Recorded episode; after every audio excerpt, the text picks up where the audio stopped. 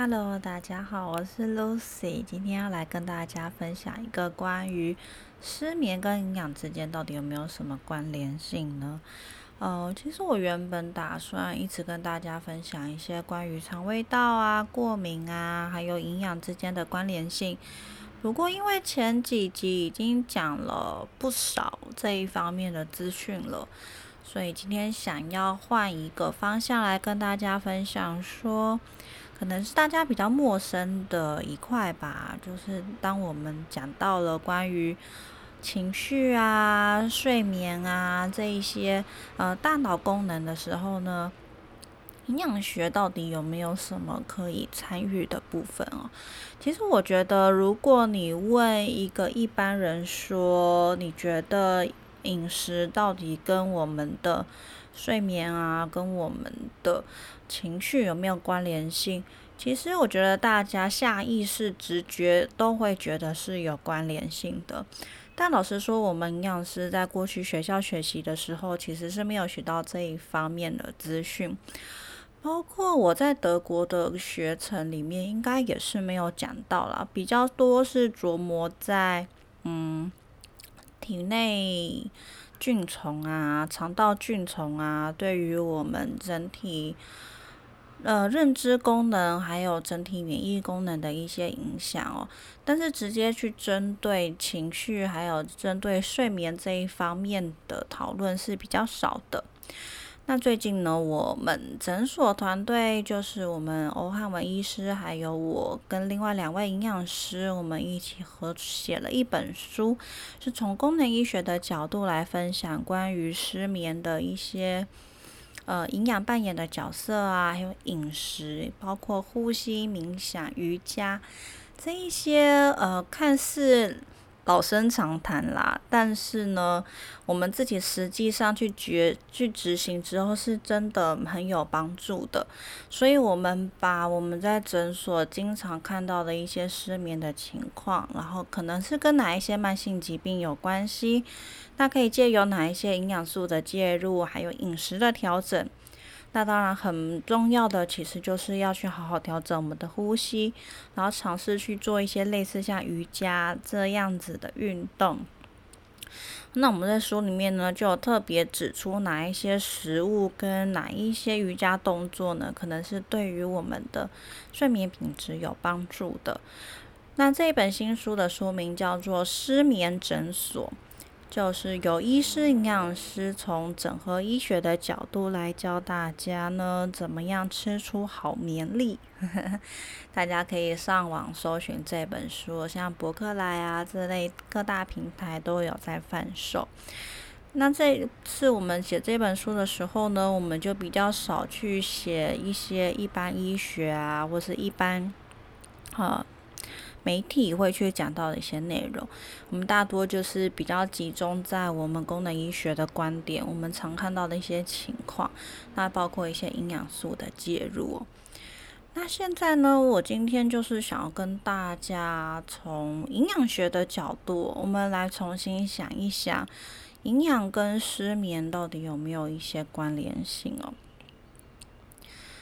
那呃，我们先从一个很大的结论来说啦。如果你今天真的已经失眠了，你已经辗转难眠啊，做很多的梦啊，然后早上起不来啊，早上感觉根本就没有休息到，晚上呢长达一到两个小时以上的时间才能够入眠。我当然是觉得说，单纯多吃某些特定的食物就能够让你改善失眠吗？我觉得是很困难的事情哦。像我们过去传统会认为说啊，喝一些什么呃芝麻牛奶啊，吃一些香蕉啊，可能可以去改善失眠。哦，我觉得有一些动作是可以让我们。呃，让我们身体比较放松，让我们比较好入睡。但如果你真的已经失眠的话，你是很难去透过一般的饮食啊，或者是一般的一些动作，去让你真的就能够睡好。只是说呢，我们现在现代人真的失眠的比例非常非常高。那有没有什么事情是我们可以多多注意，在真的发展成失眠问题之前呢，就应该要可以透过一些呃睡眠仪式行为啊，透过好的饮食行为啊，去预防失眠的发生，或者是在你真的失眠之后，即使你已经开始吃安眠药了。那有没有一些生活作息的上面的调整，是可以帮助你缩短呃用药的期间，或者是让你的睡眠品质更好，而不是纯粹的只是用药物去控制你的症状。那我们回归到营养生化的角度来讲好了。营养呢，到底跟睡眠这样子的生理行为有没有一些关联性呢？我觉得过去我们在学校上课的时候，我们会觉得营养生化是一回事，生理又是一回事。那不大部分这一类的，就是说内分泌啊、荷尔蒙啊，或者是大脑讯号的传递啊，大部分都是跟生理功能比较有关联性。所以我觉得我们过去营养师比较少在这一块有什么琢磨。那在功能医学上面呢，我们就可以去理解说，其实我们的褪黑激素呢，这个帮助我们睡眠的荷尔蒙，就是经由血清素来合成的。那我们要合成血清素之前呢，我们又需要色氨酸。那色氨酸需要经过很多重的步骤，在大脑里面合成出这个。血清素，然后最后才能够去合合成褪黑激素。你可能过去在我们认知里面呢，我们认为说，只要天黑了啊，时间到了啊，我们身体自然就会去分泌足够的褪黑激素来帮助我们的身体。这是属于大脑功能、大脑生理功能的一块。但就功能呃功能医学来说呢，我们会觉得说，也许嗯，我们可能在饮食摄取中呢。色氨酸摄取的不足，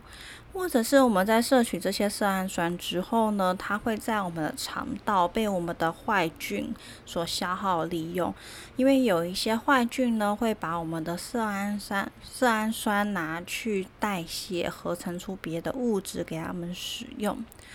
或者是说呢，有一些研究发现，当如果我们体内缺乏 B 三，也就是说 NAD 的话呢，身体也会倾向去把色氨酸代谢用来合成这个维生素 B 三，也就是 NAD 的前驱物。所以说，色氨酸虽然说我们觉得啦。氨基酸大概就是蛮均匀分布在很多的蛋白质类的食物。你说要吃哪一种肉吗？鸡肉或猪肉或牛肉可以特别去提高色氨酸的摄取吧？我觉得是很困难的。而是说呢，这一些氨基酸在摄取进我们体内之后呢，它会受到我们肠道菌丛是否足够健康来影响，或者是我们有没有一些维生素缺乏的问题，去影响到我们色氨酸。是不是能够在消化吸收之后顺利到达我们的大脑，然后经过我们的血脑屏障 （BBB） 进入我们的大脑，然后被合成利用？那即使色氨酸进入到我们的大脑之后呢，它仍然需要很多其他的营养素来帮助它合成出血清素。那最主要的维生素就是以维生素 B 六为主，那中间还包括了一些其他的维生素。例如说呢，色氨酸呢，tryptophan，它在进入我们的大脑屏障之后呢，它需要先经由维生素 B 三的催化，然后把它转换成五 HTP，再经由维生素 B 六跟维生素 C 呢，来去活化合成成血清素。那这个血清素呢，最后还需要 C 米这个甲基的提供呢，才能够去合成这个褪黑激素。所以在这整个过程呢，其实除了原本大脑的生理功能之外，营养在里面扮演的角色也是很重要的。那这个色氨酸呢，除了呢，它需要这一些维生素去帮助它合成成血清素。还有另外一个因素，我会去影响我们能不能够去合成足够的这一些荷尔蒙啊。其中一个原因就是，如果我们体内有很多的发炎反应的话呢，这些发炎反应会去活化一个酵素，叫做 IDO。那这个 IDO 酵素就会把色氨酸往全尿氨酸的途径去代谢掉。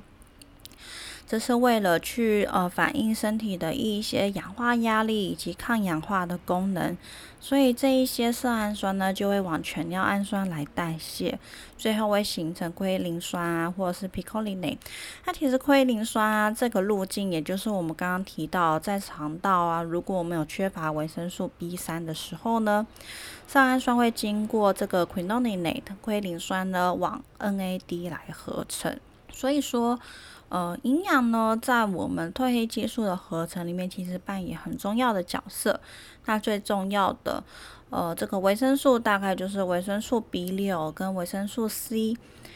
还有这个 C 米甲基团的部分呢，都是呃决定了我们色氨酸能不能够顺利合成成血清素，再顺利合成成褪黑激素的一个非常重要的原因哦。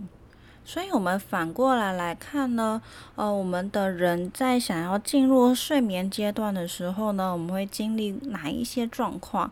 第一个状况就是呢，我们原本应该要是天开始变黑了，然后我们的生理时钟呢就会开始受到这个光线的影响，开始想要进入睡眠的周期。这个时候，我们褪黑激素就会在睡前大量的合成。那原本去维持我们正常生理作用的这个皮质醇呢，就会开始下降。那这个皮质醇呢，是由我们肾上腺皮质所合成的，它是提供我们身体处理压力呀、处理工作、处理很多的呃日常生活所需要的一种荷尔蒙哦。如果有一些的人呢，他必须要在晚上工作的话呢，他的身体就会强迫自己在晚上睡前的时候合成出大量的皮质醇。那如果他在睡前的皮质醇浓度还是很高，他没有办法放松下来的话呢，就会去造成他的大脑没有办法放松跟休息。所以正常来说呢，我们睡前的时候应该是身体开始放松，我们已经历经了两三个小时的休息，都不需要工作，不需要战斗。这个时候，我们皮质醇的浓度会下降，褪黑激素会随着光线变暗呢，慢慢的合成出来。那当我们褪黑激素到达一个嗯很高的浓度的时候呢，我们就可以顺利的入睡，开始进入了休息哦。那在我们开始进入睡眠休息之后呢？呃，根据研究啊，就会发现说，其实我们的脑脊髓液会开始进入我们的大脑做一些清洁的功能哦。我们刚刚前面有提到，如果我们大脑有一些发炎反应的话，它其实是会去消耗我们的色氨酸的，我们色氨酸就没有办法顺利合成出快乐的荷尔蒙血清素以及睡眠的荷尔蒙褪黑激素。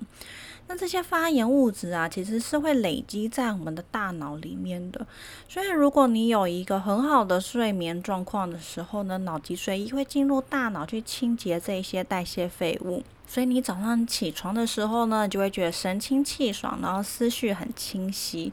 但反过头来呢，如果你这一晚没有睡好，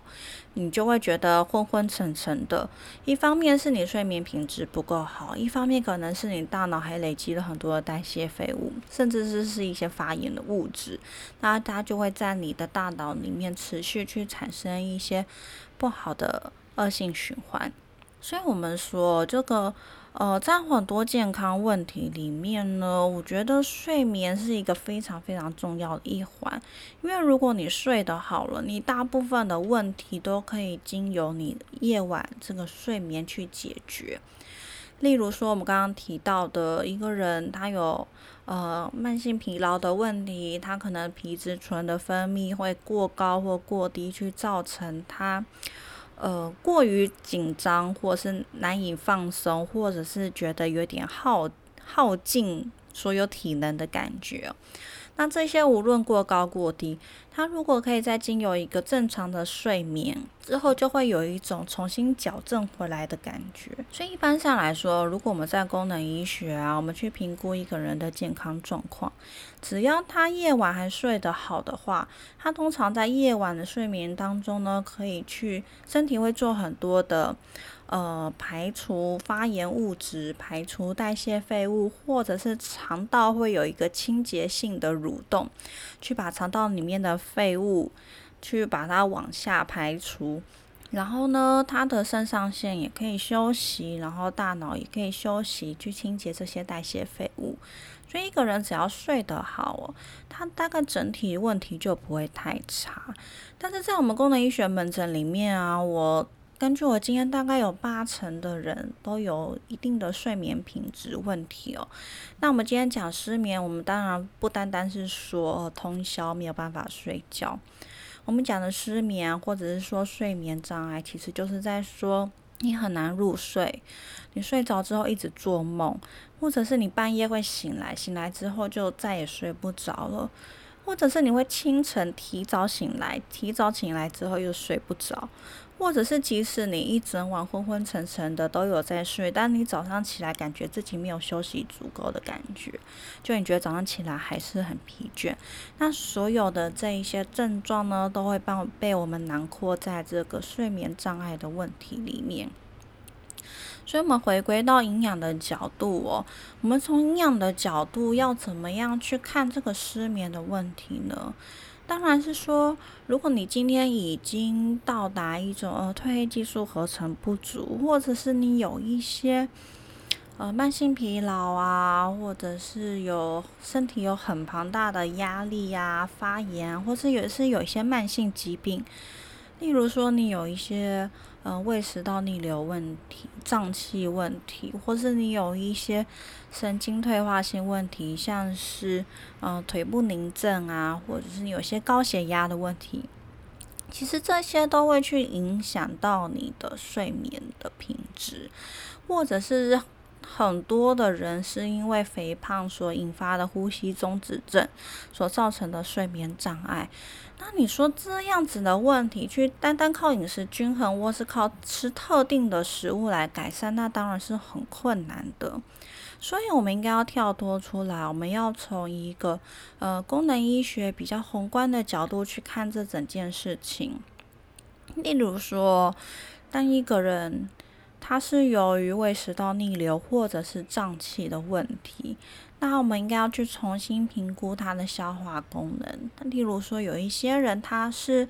呃胃的消化酵素不足啊，有一些人是肠道蠕动的速度太慢，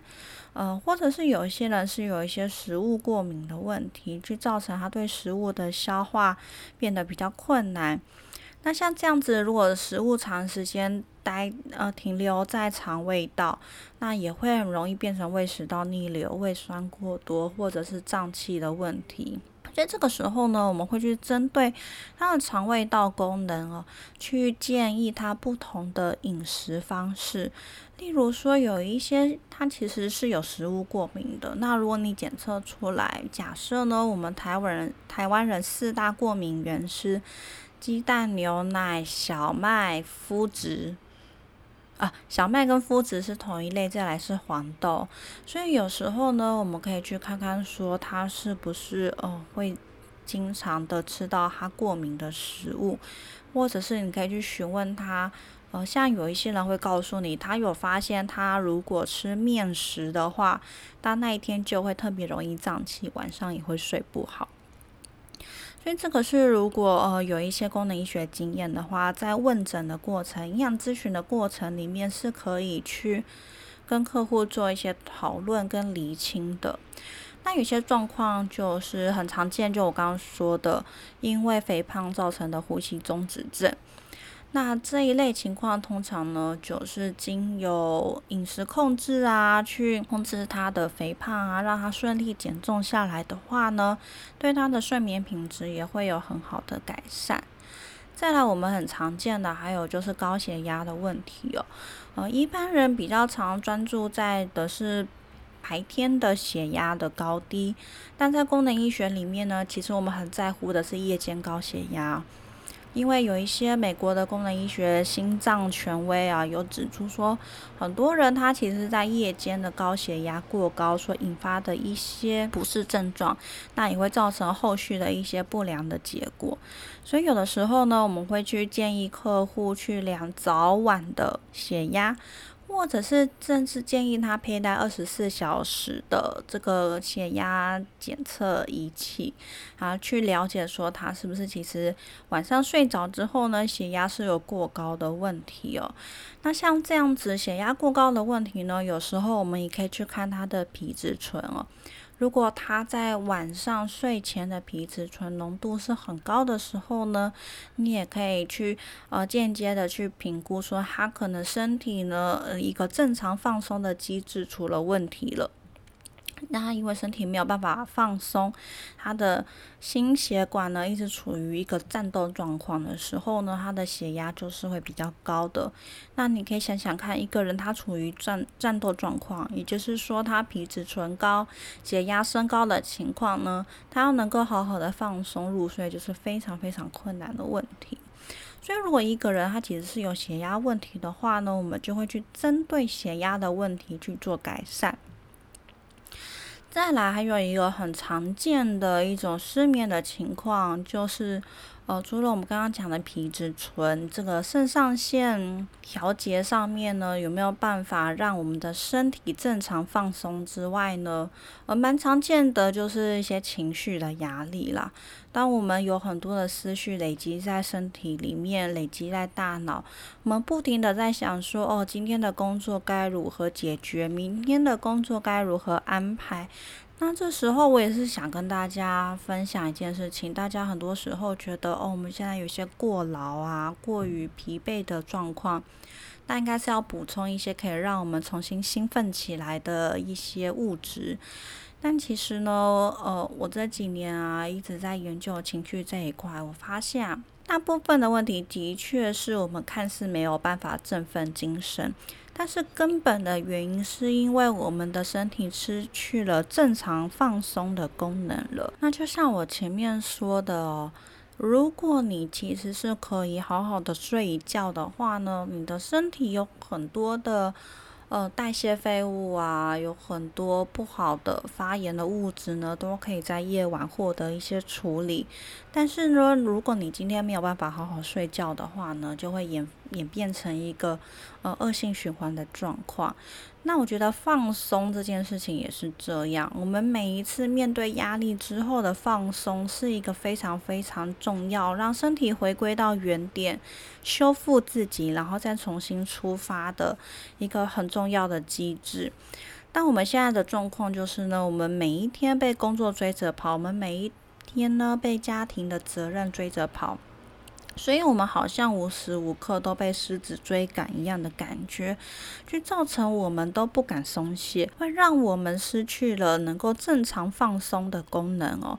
那只要我们一直没有办法放松，身体就没有办法回归到一个原点，去启动一些自我修复的功能，然后再重新振作起来。所以说，过去我们可能认为说你缺什么，那我们就帮你补，去让你充满活力，充满了。这个精神，那现在看起来其实是一个治标不治本的一个状况哦。如果我们从营养的角度来说，应该是去让你重新能够抓回这个放松的功能。只要你的身体能够回到放松的原点，身体就可以去启动自我修复的能力哦。那自然你的身体，呃，能够自我修复之后，身体就可以自然的去分泌这一些让你。可以重新工作、重新振奋起来的荷尔蒙，所以我们在营养素的一些使用上面呢，我们大部分就是使用一些可以让你的大脑啊可以好好的放松的一些营养素哦。那这些营养素呢，通常来说呢，就是一些植物的萃取物。总括来说呢，所有的植物里面呢，它都会含有一些物质是用来。呃，对我们来来说是属于一种抗发炎的物质。那我们刚刚有提到，其实有时候大脑就是有一些发炎的反应，产生了一些代谢废物，然后又去消耗了我们重要的氨基酸，所以会造成我们有一些分泌跟合成上面的不平衡。所以，如果我们去使用一些植物性的植化素呢，就可以去帮助我们的身体。获得一些抗发炎以及放松的效果，像我们在功能医学里面啊，很蛮常用到的，就是一些像是茶里面的萃取物，像是茶氨酸，嗯，茶叶里面的萃取物。当然，你说平常我们喝茶哦，也是有很多的 EGCG 啊这一类的抗发炎的物质是很好，但是大部分的人对于咖啡因的成分还是比较敏感的，所以你说如果晚上。睡前喝茶的话呢，可能就还是会去影响到我们的睡眠情形。因为有的时候，如果是已经进入了睡眠障碍的时候，我们可能就会去建议用一些这种萃取物的部分，去避免掉其他我们不想要的成分，只保留下了这一种抗氧化，然后帮助我们大脑放放松的物质。像还有一个很常见的就是谷维素，也就是我们糙米里面的这个成分。那这种成分呢，可以去调节我们的副交感神经，让我们顺利的有呃找回到这个放松的机制哦，让我们的自律神经比较正常。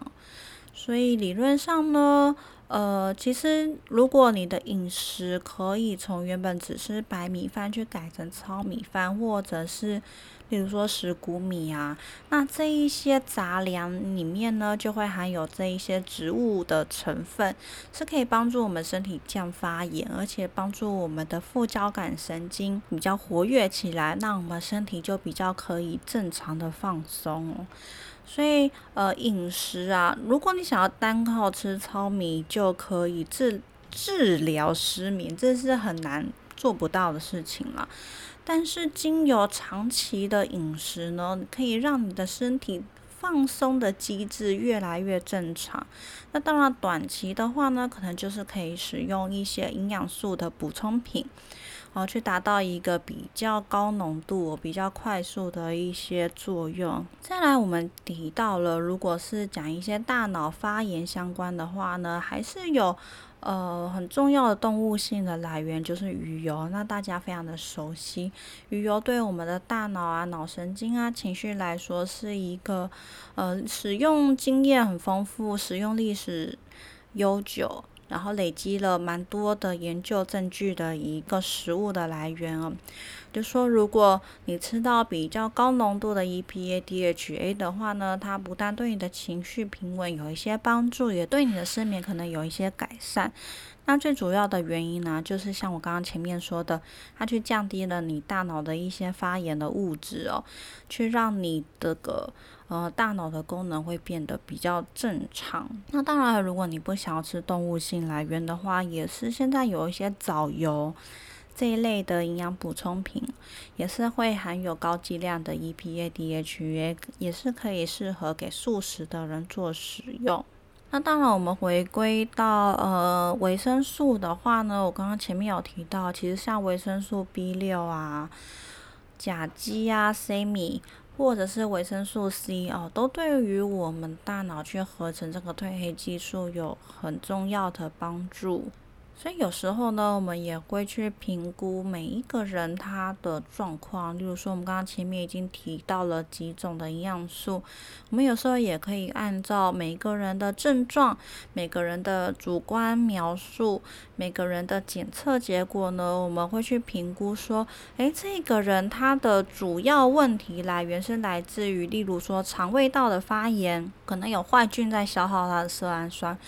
或者是它来自于一些大脑发炎，那可能需要鱼油，或者是需要一些茶氨酸。那我们也可能去评估说啊，这个人他是自律神经失调造成的睡眠障碍，那我们可能就会建议他哦，你可以吃糙米啊，或者杂粮饭啊，然后再搭配谷维素的补充来达到自律神经的调整。或者是说，我们评估这个人哦，其实是因为。啊，他的思绪太多了，呃，大脑没有办法放松下来。那我们可能也会建议说，啊，那你可以，呃，白天的时候多喝一些绿茶，去增加一些抗发、抗氧化的能力。然后或者是晚上呢，补充一些茶氨酸，补充维生素 B 六，来达到呢你的大脑呢可以比较放松，然后可以比较正常的合成。快乐的荷尔蒙血清素再合成睡眠的荷尔蒙褪黑激素，这样子的效果。呃，其实关于失眠这个问题是非常复杂的，因为我刚刚前面有提到，很多的问题都会去造成我们的失眠问题，像是高血压、肥胖啊、肠胃道啊，或者是糖尿病啊、肥胖啊，其实这些都会去影响到我们的失眠问题。所以失眠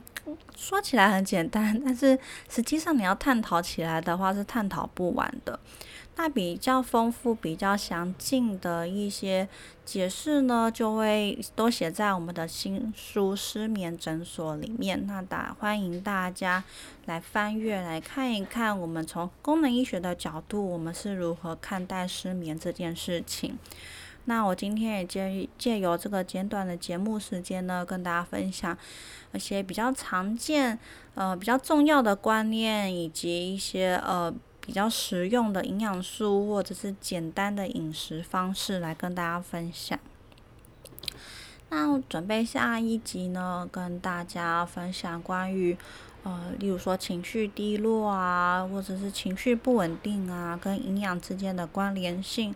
那也会再顺道回到今天的这个主题，跟大家聊一下关于呼吸啊、冥想啊这一类对于我们的。情绪稳定，还有对于我们的睡眠品质的一些很重要的影响性哦。因为今天来不及讲到关于呼吸方面的资讯，那就在下一集一起跟大家分享。那我们就下集见喽，拜拜。